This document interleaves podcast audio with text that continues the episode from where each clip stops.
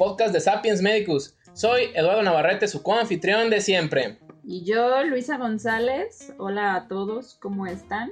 ¿Qué tal? Bueno, en esta ocasión se encuentra con nosotros Isaac Juárez, a quien ya recordarán de nuestro podcast pasado. ¿Qué tal, Isaac? ¿Cómo estás? Bien, bien, saludos a todos ahí en sus horas de estudio largas. Estamos. Perfecto. Y también nos acompaña Jorge Hernández, que es pasante de medicina del UDG y es nuevo colaborador de Sapiens Médicos y Cursalia. ¿Cómo estás? Muy bien, muchas gracias. Perfecto, muy bien. Pues en esta ocasión estamos aquí reunidos porque vamos a hablar de un tema mmm, hasta cierto punto intrigante. ¿La medicina basada en evidencia se encuentra en crisis? Bueno, contaremos al final de este podcast con eh, la opinión del doctor Jorge González Moreno, quien es ginecobstetra del Hospital Civil Médico de, Guadalajara, el Juan Menchaca, y también es investigador de la Universidad de Guadalajara. Entonces al final, esperen esa entrevista. Bueno, empezamos con, con nuestro tema. Está, eh, como les decía, intrigante, interesante.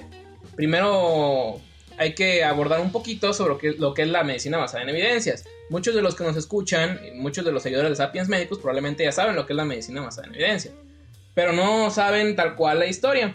Un poquito así como un resumen muy muy rápido sobre la medicina basada en evidencias, pues tiene desde el siglo XIX, cuando se dio el movimiento positivista en Francia, eh, se empezó a ver que pues, no, no, no, podíamos contar con médicos que fueran meramente... Eh, usaran meramente los conocimientos de su experiencia o lo que ellos creían que era lo mejor o, o los remedios de, de la abuelita y demás, entonces se le dio importancia, al, método científico y a la obtención de, datos fidedignos. Esto es como lo más, eh, lo más primitivo de la medicina basada en evidencias. Ya después, el doctor Cochrane en los años 60, 70 empezó a ver, eh, hizo varios ensayos donde, donde daba por entendido que se tenía que dar una medicina eh, objetiva que no fuera lo que yo veo en mi hospital o lo que yo entendí en mis, años de escuela, sino lo que el estudio experimental eh, eh, aleatorizado y cegado, que ya en esos años ya se empezaba a hacer, desde los años 60 más o menos, que, es lo que esos estudios reflejaran y no nada más lo que yo digo porque yo soy el escrito, ¿verdad? Entonces, eso tuvo, no hubiera tenido tanto auge si no es porque en esas décadas, por ahí 60, 70, 80, pasó el, el desastre de la talidomida, que todos recordarán que se, dio, se dieron cuenta que ese medicamento era altamente teratogénico y no se dieron cuenta hasta que, hasta que no salió al mercado porque no hubo una investigación eh, muy, ¿cómo se dice? Correcta, exacto, adecuada. Entonces desde entonces empezó a dar la medicina basada en evidencias. Ya concretamente el movimiento de medicina basada en evidencias tiene aproximadamente unos 20 años, o sea, no es una cosa de ayer, tiene un buen rato.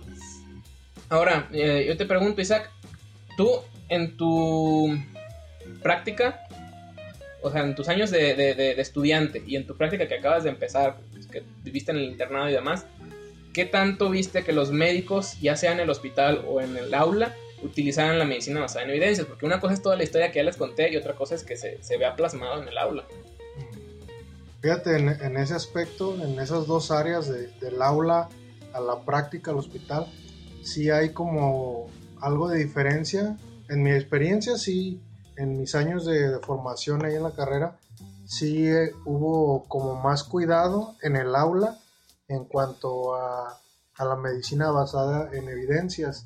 Es decir, los temas que estaban dando, qué fuentes, qué autores, eh, etcétera, investigaciones, eh, en qué año fueron, algo más cuidado. Donde sí no, donde sí me tocó ver que no se respeta, no se le da esa importancia, es en, el, en la práctica, en los hospitales en donde estuve rotando, ahí sí se da mucho, ahí impera la, la autoridad, la experiencia de los ahí de los jerarcas de los como platicamos en la ocasión pasada Ajá, el podcast pasado ahí sí es eh, lo que al fulano doctor, que es ya una eminencia por sus años, etcétera, eh, lo que a él le funciona, él hace, o sea, sin algún sustento ya establecido científico, eso sí.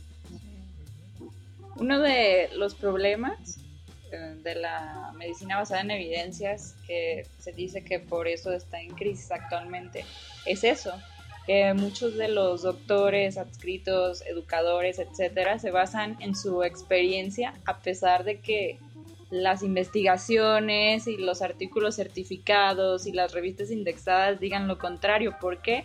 Porque en cierta manera representa para esas personas una dificultad ponerse a investigar. Y la medicina basada en evidencias es eso, buscar información y en base a esa información tener una conclusión y seguir eh, las normas o los planteamientos que se ha demostrado por instituciones pues de alto nivel de especialidad que son las adecuadas. Y muchas veces por pura flojera de no querer leer o investigar un poquito que se hace este tipo de pues de cosas monárquicas en el hospital donde se hace lo que la experiencia dice más que la evidencia diga como tal. Sí, de hecho, ese es un problema que ha tenido la medicina basada en evidencias desde que inició. Los detractores de la medicina basada en evidencias dijeron, no, pues una cosa serán tus estudios súper bonitos y aleatorizados y otra cosa es lo que hoy en el hospital. Que hasta cierto punto, y vamos a ver más adelante, tienen razón. No por completo, claro está, pero sí tienen un poquito de razón. Eh, estaba viendo en las referencias que están en el artículo, hacen mención a cierta, un análisis sobre la medicina basada en evidencias en la actualidad. Obviamente el, artículo, este análisis es de, de una población estadounidense, en Latinoamérica es otro cantar, pero sí se puede llegar a aplicar y sobre todo podemos ver lo que nos puede llegar a pasar si no utilizamos bien la medicina basada en evidencias. En primer lugar, ellos apuntan que los estudios actualmente son muy tendenciosos. Esto es, ya vimos, por lo que nos comentaste Isaac y lo que, lo que hemos platicado en ya varios podcasts, que muchas veces es el desconocimiento del médico de cómo utilizar las herramientas de información, de búsqueda, de cómo, cómo seleccionar el artículo más adecuado y demás. Entonces, estamos en un punto en el que los médicos o los pacientes no saben utilizar la medicina basada en evidencias, pero las farmacéuticas sí. Entonces, ¿qué pasa? Que las farmacéuticas ya saben precisamente cómo hacer los artículos para que tengan una validación correcta y que sean publicados y que tengan un, peso en la práctica clínica.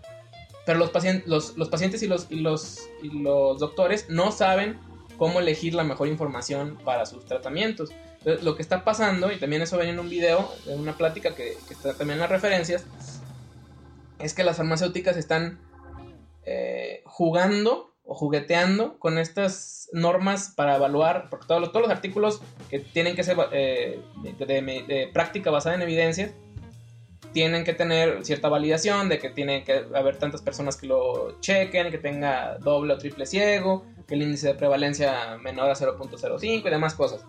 Entonces, las farmacéuticas ya saben cómo hacer todo precisamente para que se, publiquen solo los resultados que apoyen a su fármaco y no los, los, no los eh, papeles que no lo apoyen, los, artículos. Entonces, esa es una, una, cuestión tendenciosa que muchos médicos ni, ni, se dan cuenta en el hospital y mucho menos se dan cuenta en, en, la, en la, escuela, nosotros como, como estudiantes. Se vio que, por ejemplo, de un estudio para la publicación de un, fármaco nuevo, eh, de un antipsicótico, eh, se mandaron aproximadamente 70 artículos. La mitad que demostraba que, que, era mejor que placebo y la mitad que demostraba que era lo mismo. Entonces, esos son los que se mandaron. Ya en el. en el. en, la revista que lo, que lo recibió, se dieron cuenta que de, los, de los 38 que decían que, el, fármaco era mejor que placebo, se publicaron 37. Y de los 34, 35 que decían que no era mejor, que era mejor el placebo, solo se publicaron dos. Entonces, imagínate, este. George, que te digan, ¿sabes qué? Yo voy a aventar una, moneda 100 veces. Y nada más te enseño 50, eh, las 50 que salieron cara. Entonces tú vas a pensar que, que, tengo una moneda que siempre sale cara, que nunca va a salir cruz, pero el problema es que yo te estoy enseñando nada más los resultados que a mí me convienen. Entonces, ¿tú cómo piensas que esta tendencia afecta la práctica no solamente del, del médico en consulta, sino de los intensivistas, de los estudiantes y de toda la práctica, ahora sí que ni siquiera de medicina, de toda la salud? Claro que sí, este, afecta bastante ya lo comentaba, las industrias farmacéuticas son monstruos gigantes que realmente tienen una gran cantidad de recursos para que esto sea posible.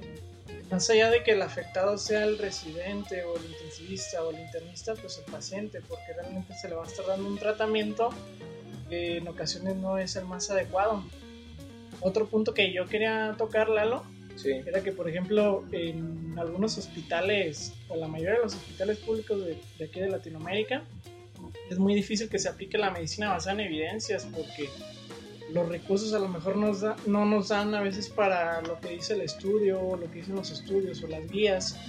Es lo que algunos médicos llaman la medicina basada en existencias. Existencias, sí. Realmente suenan a veces utópicas. Ya además pues, de esto que comentaba de las, de las farmacéuticas, el poder apegarnos a una medicina basada en evidencias tal cual como, como se planea y como se quisiera entregar al paciente. Sí, de hecho, ese es otro. con eso de la, cuestión intrahospitalaria y la gestión de, los recursos, eh, se abordan dos de los puntos que también mencionan en este análisis que les comento, que está ahí en las referencias, de por qué la medicina basada en evidencias puede llegar a una crisis. Uno de ellos es que, como se está dando información muy estadística, muy concreta, muy fría, se llega a una. a una.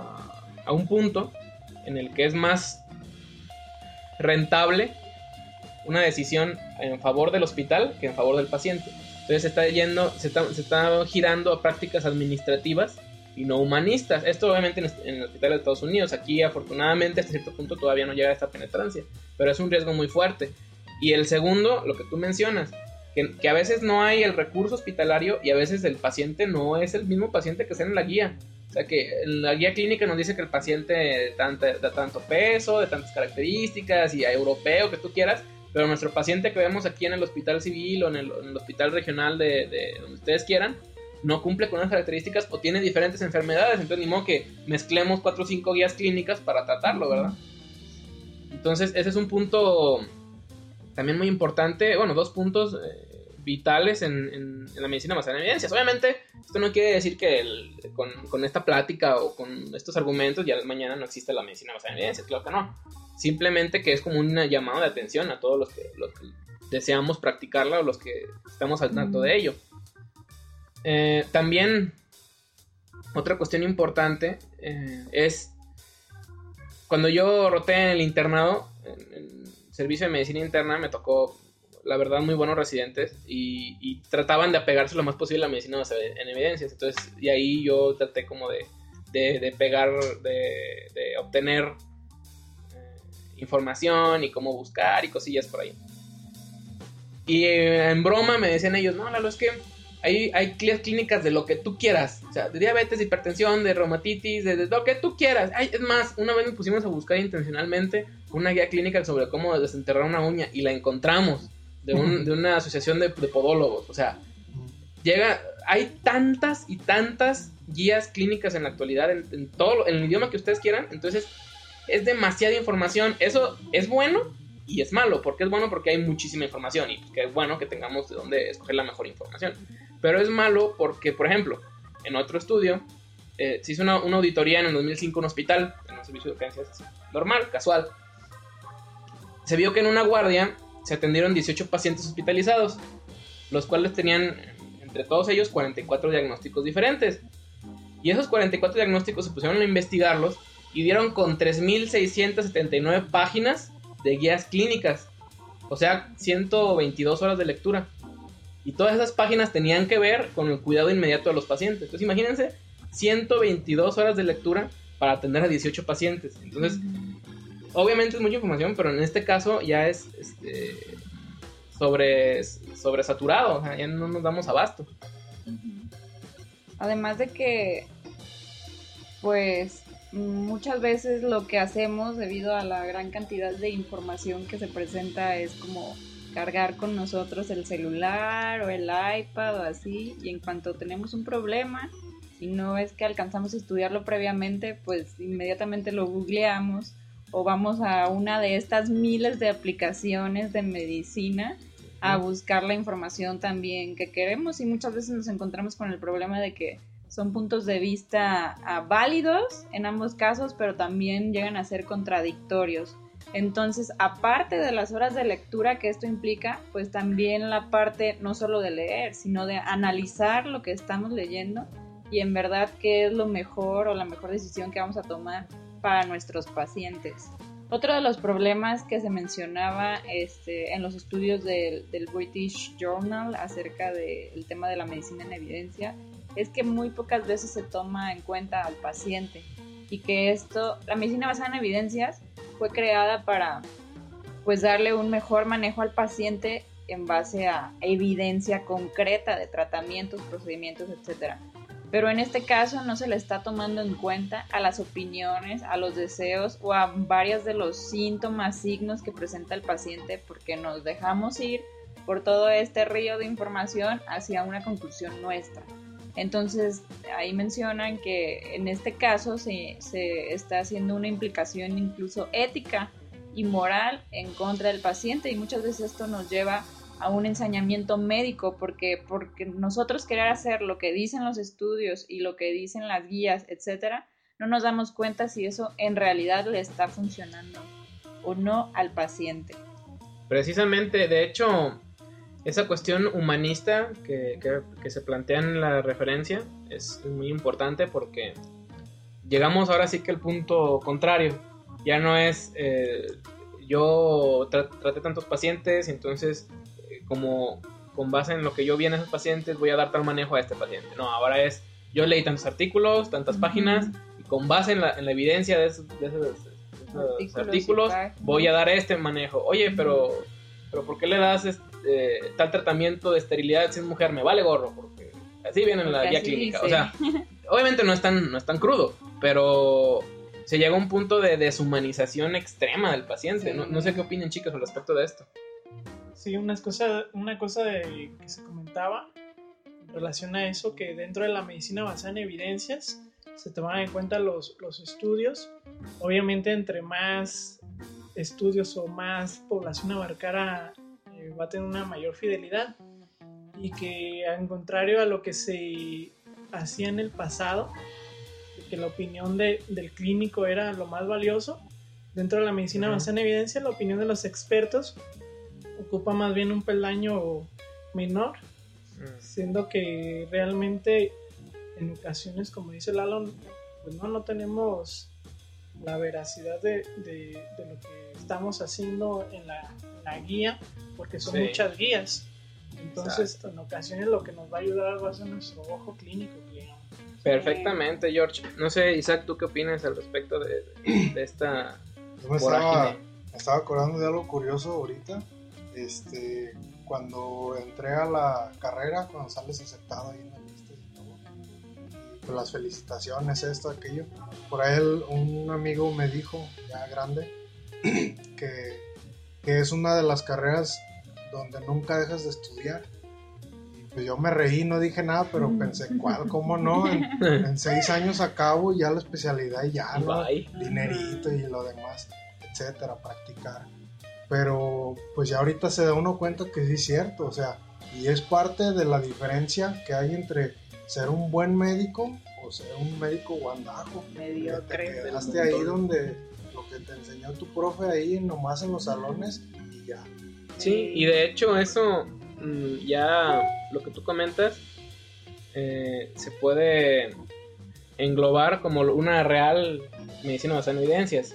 Que la medicina basada en evidencias es que nuestra práctica clínica eh, tenga un sustento en, pruebas, ya sea la, mejor información disponible o combinarla con la mejor información de mi hospital, de mi, de mi epidemiología local y de, los recursos que contamos nosotros.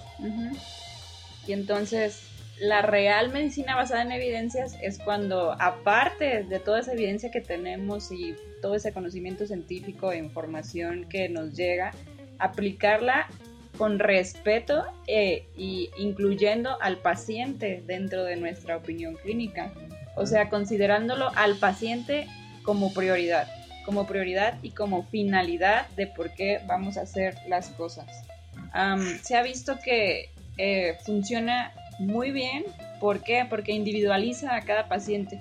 a pesar de toda la información que tenemos y los análisis clínicos, estudios, etcétera, si tomamos como prioridad a cada paciente como un ser individual, lejos de ser una patología o estas cinco camas tienen tuberculosis y a las cinco les vamos a hacer lo mismo, no. La cama 1 está don fulanito y a don fulanito como tiene diabetes también e hipertensión y como es alérgico a la rifampicina a pesar de tener tuberculosis pues le vamos a hacer este tratamiento que es individual para él y entonces a doña fulanita de la cama 2 que también tiene tuberculosis pero ella no tiene no tiene ni diabetes pero a lo mejor es trasplantada renal pues le vamos a hacer este tratamiento a pesar de que muchas veces eh, en las guías que podemos encontrar son muy rígidas y no se dejan, no dejan como lados flexibles a nuestro tratamiento.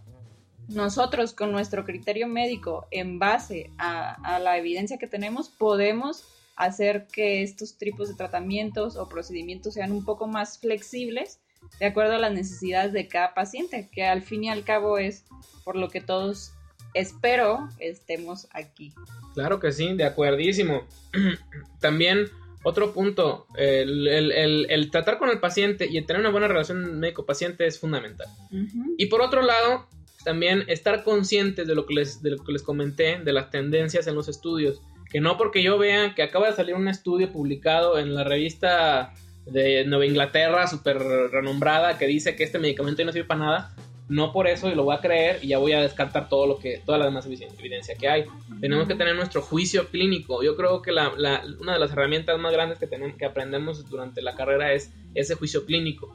De, independientemente de lo que diga el libro, independientemente de lo que diga el, artículo que leí ayer, el paciente presenta tal, tal, tal y tal síndrome. O tal y tal síntoma, perdón. Entonces esto nos, nos ayuda a tener una medicina individualizada, pero también basada en, evidencia. O sea, no quiere decir que nada, pues ya eh, regresen a como estábamos antes y nomás lo que cada quien crea, no. O sea, utilizar juiciosamente la evidencia, no nada más utilizarla como, como ejecutores, como si fuera hacer hamburguesas o, o, preparar papas fritas. O sea, la medicina, que de hecho ese es uno de los puntos por el que más había debate hace más de un siglo. Decían los detractores de la medicina basada en evidencia, es que la medicina es un arte, no es una ciencia. O sea, es, más artístico porque el, médico tiene que meter de su parte, de su, sapiencia.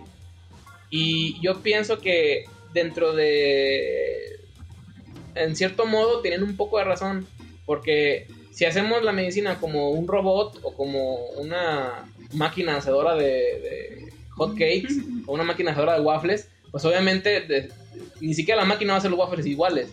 Entonces, ¿Cómo esperamos que la medicina pueda ser igual? Tiene que tener su, parte fundamentada, su parte que sí tiene que ser rigurosa, pero también hacerla un arte, aplicar esa, ese juicio y esa valoración humanista, ¿no? Entonces, bueno, no sé si quieran ahondar en algún comentario, algo, algo para finalizar o demás, chicos. Es como, como el, alma, ¿no? Este de las ciencias médicas, ¿no? Si no tuviéramos esas evidencias para basarnos en ellas, como dice el nombre de esta rama, pues estaríamos todavía en aquellos años de que éramos médicos peluqueros haciendo sangrías ahí en la barbería, ¿no? Entonces eh, de ahí parte la diferencia, ¿no? De, ser algo sustentable, algo evidente, evidenciado ya y ya real, práctico, útil. Sí, yo creo que básicamente la idea de la, de la medicina basada en evidencias es, es, muy buena, pero faltan muchos años para pulirse. Y así como estamos diciendo de individualizarla en cada paciente, también individualizarla en cada país. Porque realmente los estudios que tenemos aquí en México son escasos, una cantidad de pacientes menor que los que podemos encontrar de otros países europeos o de Estados Unidos. Entonces, en la medida que nosotros saquemos investigación eh, fidedigna, entonces podemos aplicar una medicina basada en pruebas más que en evidencia. Entonces, eso sería, yo creo que el plan por el que estaríamos nosotros como estudiantes y futuros investigadores del. Sí, además que, bueno, a mí en lo personal que me gusta mucho la docencia, pienso que las técnicas de enseñanza tienen que ir cambiando conforme a esto, porque nosotros aprendimos por medicina basada en evidencias, que son los libros y todo esto. Pero pensando bien las cosas, o sea, qué tan vieja era esa evidencia que a nosotros se nos enseñó en los libros y de qué manera nosotros la estuvimos aplicando durante los años eh, que fuimos estudiantes o que estuvimos ya como tal frente al paciente.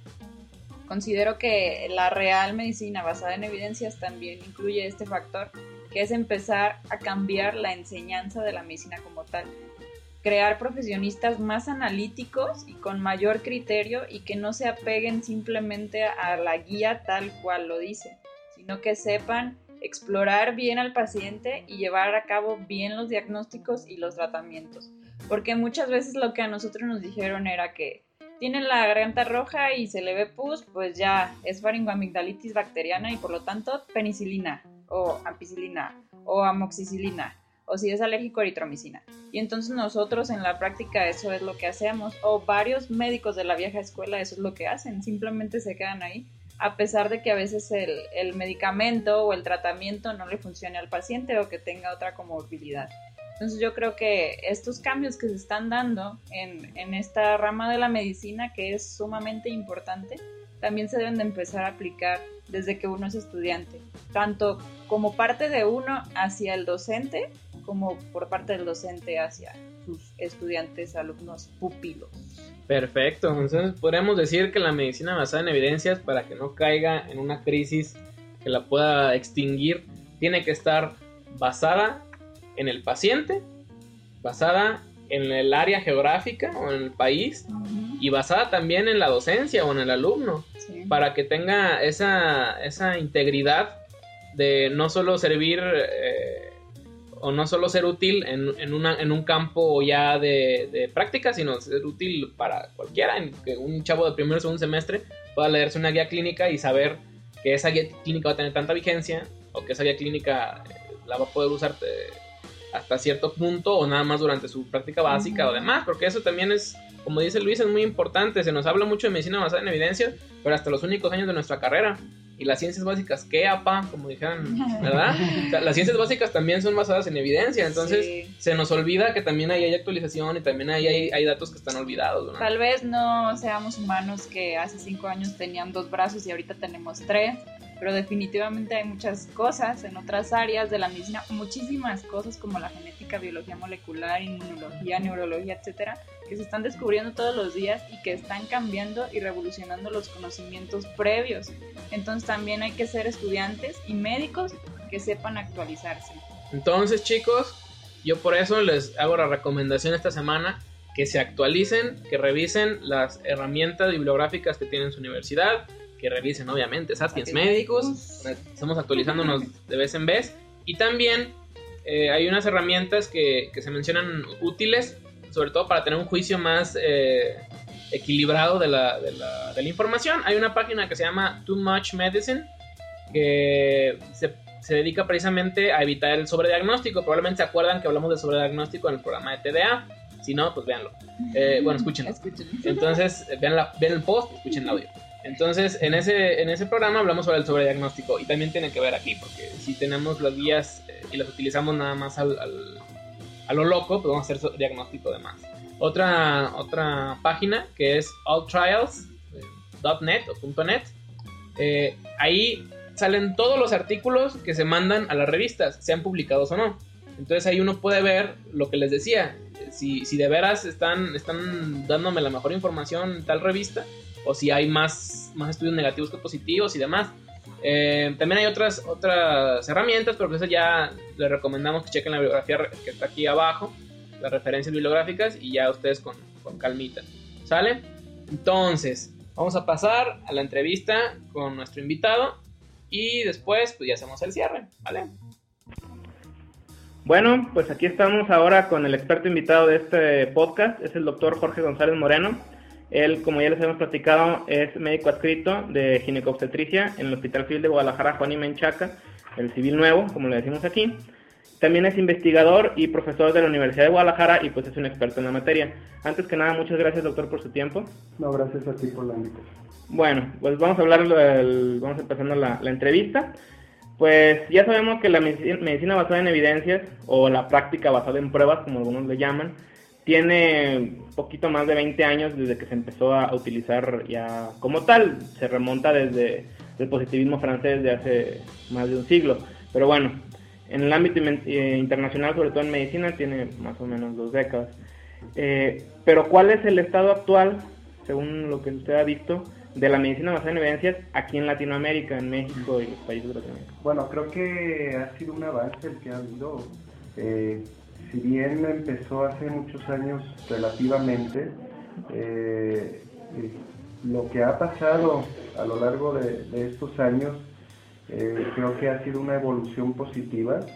Eh, cada vez hay más gente interesada en este tipo de, proyectos. Tanto es así que actualmente estamos en el hospital por un grupo muy académico, que fueron incluso desde preinternos, empezaron a trabajar en esto y que ahora son parte de la colaboración Cochrane, que tiene que ver con, con, medicina basada en evidencia, que hacen revisiones sistemáticas de preguntas clínicas en particular y que creo que lo que en un momento dado se consideraba así como eh, imposible, bueno, ahora es una realidad la que se está haciendo.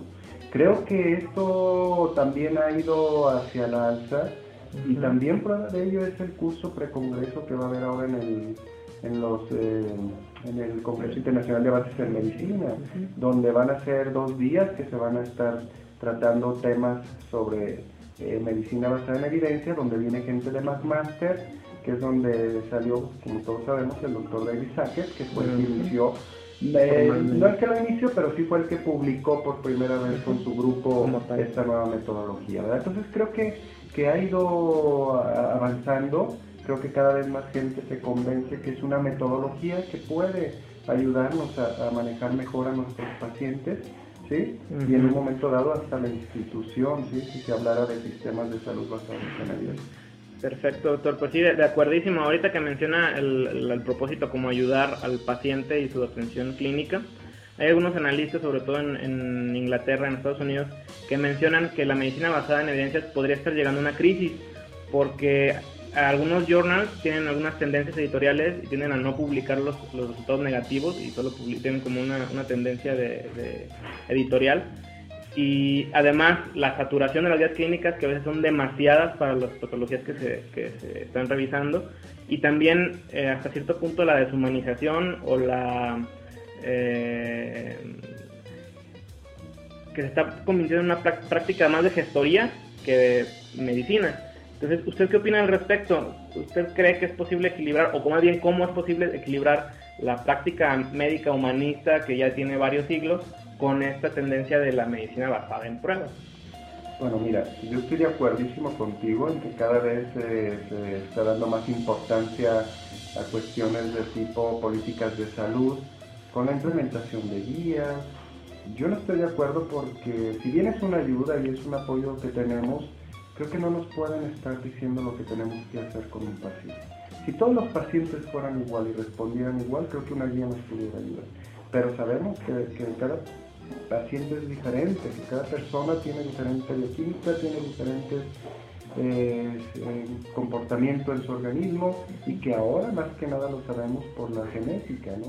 Como la farmacogenética, que no es un medicamento igual para todos. Epigenómica también. Toda la epigenética. Entonces, creo que medicina basada en evidencia nos ayuda porque es una pregunta basada en un paciente en particular. Es decir, no estoy generalizando, estoy viendo la problemática de ese paciente, estoy buscando la mejor evidencia, el mejor estudio de investigación que me diga realmente qué es lo mejor para ese paciente, pero aún así no nada más eso, sino que tomo en cuenta al paciente donde tú hablabas de su humanismo para preguntarle qué opina, cuáles son sus creencias, cuál es su opinión en cuanto a eh, cómo ve lo que se le va a manejar, ¿sí? ver costos, ver beneficios, es decir, no es nada más soltar algo que una guía te dice, sino que tenemos que analizar otra serie de factores que medicina a veces sí lo contempla. Perfecto. Desde el punto de vista, eh, eh, lo que nos comentó es perfecto para la práctica ya de, de un médico general, residente y demás. Pero desde el punto de vista eh, de políticas de salud o ya como un trabajador de, digas, hospital civil, digas, hospital general o demás, Eh, ¿Cómo podríamos evitar que se llegue a esa crisis de que se deshumanice la práctica médica y que sea ahora sí que prácticamente hasta fordiana, sistematizada? Bueno, no podemos estar ajenos a la evolución y a la tecnología, ¿verdad? Que esto es lo que ha hecho que la medicina se esté convirtiendo de alguna manera eh, en ese deshumanismo, entre comillas, eh, que, más tiene uno que estar viendo ya una computadora para llenar una historia clínica que estar viendo un paciente. Eh, no podemos tampoco apartarnos y estar totalmente en desacuerdo. Yo creo que si conjuntáramos la parte tecnológica con la parte médica, pero donde la parte médica rigiera más a la tecnología que la tecnología al, médico, porque entonces nos vamos a regir por una máquina, por un estudio, por un aparato, y, yo creo, y a mí me enseñaron en esta escuela de medicina de la Facultad de Medicina de la OBG, que los diagnósticos se hacían clínicos, por ejemplo, que la tecnología nos ayuda a apoyar esos diagnósticos, claro que sí, pero que si clínicamente no estamos bien, pues entonces vamos a depender de una máquina, un diagnóstico que creo que no es así. Y cada vez lo veo más en los muchachos, donde ya no pueden hacer nada si no tienen una cuestión de laboratorio, de gabinete. O de la aplicación que te da el resultado. El resultado, o ver los rangos de referencia, si ahí dice que está dentro de, está bien. Y, y creo que no, ¿verdad? Y es donde yo no estoy de acuerdo,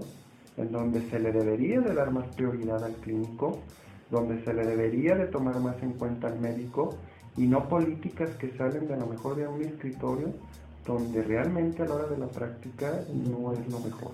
Perfecto, pues de hecho ahí va encaminada la, última pregunta. Ya pues, nuestros radioescuchas son desde estudiantes de medicina, ya residentes o hasta varios médicos escritos que, que nos siguen. Eh, según su experiencia, ¿cómo usted les recomienda que utilicen la medicina basada en evidencias para aprovechar y para mejorar su práctica como médico? Bueno, es muy importante saber que el hecho de aprender a realizar la medicina basada en evidencias es algo que si bien al inicio cuesta un poquito y a veces hasta desanima, pero que una vez que uno la sabe es mucho más fácil leer la literatura médica. Creo que la metodología es una, es MDE, pero que igual a lo mejor habrá otras, es decir, no es decir que la medicina es lo máximo y que es lo único, ¿verdad? Pero creo que es una buena herramienta, son buenas herramientas que un médico en formación, sea interno, preinterno, residente o el mismo estudiante de medicina, ¿sí? puede tener a la mano para ver, ver mejor a su paciente, ¿sí? Porque acuérdense que esto es para ver pacientes. Quien no ve pacientes no puede estar hablando de medicina basada en evidencia. Tiene que estar centrado en un problema clínico, en una pregunta clínica, saber usar la tecnología, lo que hablábamos, para buscar esa información que antes era todo un show encontrar una referencia y andar en las bibliotecas. Ahora sentado en tu casa en una computadora lo puedes hacer. ¿sí? Y luego a saberla analizar, que eso es lo más importante. Muchos de los problemas que tenemos en medicina han sido por mala interpretación de los estudios. Nosotros tenemos el caso del WHI, que fue un ensayo clínico de terapia hormonal en la mujer menopáusica, donde decían que daba cáncer de mama. Y fue un argüende más que una revisión científica, era una evidencia real. Y que cuando se hizo esto, pues resulta que no era lo que habían dicho, ¿verdad? Entonces, creo que no podemos estar eh, en esto. Si sabemos analizar bien la literatura, podemos tomar mejores decisiones y que esto se va a traducir en algo beneficioso para el paciente. Perfecto, doctor. No sé si usted tenga algún comentario final para nuestros escuchas o algo que usted quisiera agregar. Bueno, nada más agregarles y, incentivarles a que asistan al Congreso de los Hospitales Civiles eh, y sobre todo, hablando del tema, el curso precongreso que es Medicina basada en evidencias. Como vuelvo a repetir, viene gente de McMaster, de México, locales, y, el programa está muy, muy atractivo, está muy bien hecho, muy bien realizado y creo que eso pudiera este, dar más margen para que eh, los médicos tomen sus propios criterios una vez que conozcan de esto y que no lo estén eh, hablando sin saber lo que es y que no digan que no funciona cuando no lo hacen ¿verdad? y no lo saben. Hay que saberlo para poderlo practicar y la satisfacción de hacerlo creo que es buena.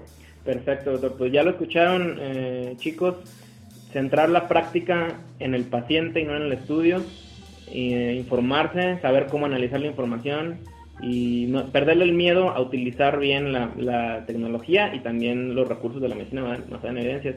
Pues no me queda más que agradecerle, doctor, y pues ya saben chicos, si, si están aquí en México, si tienen la oportunidad de venir al Congreso, adelante.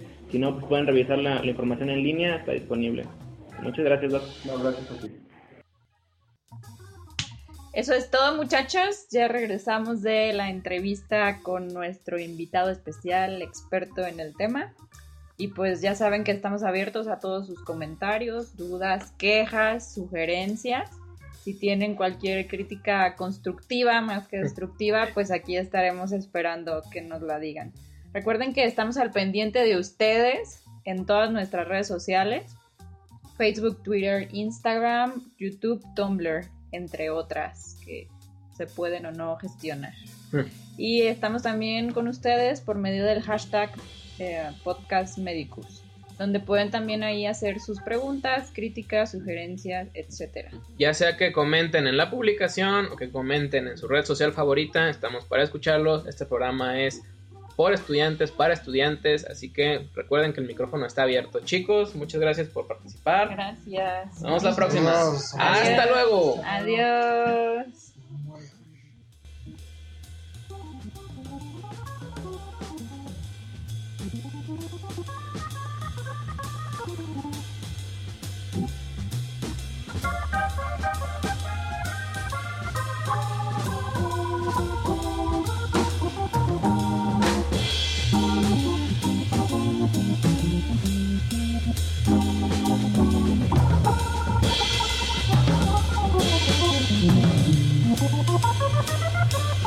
Oh.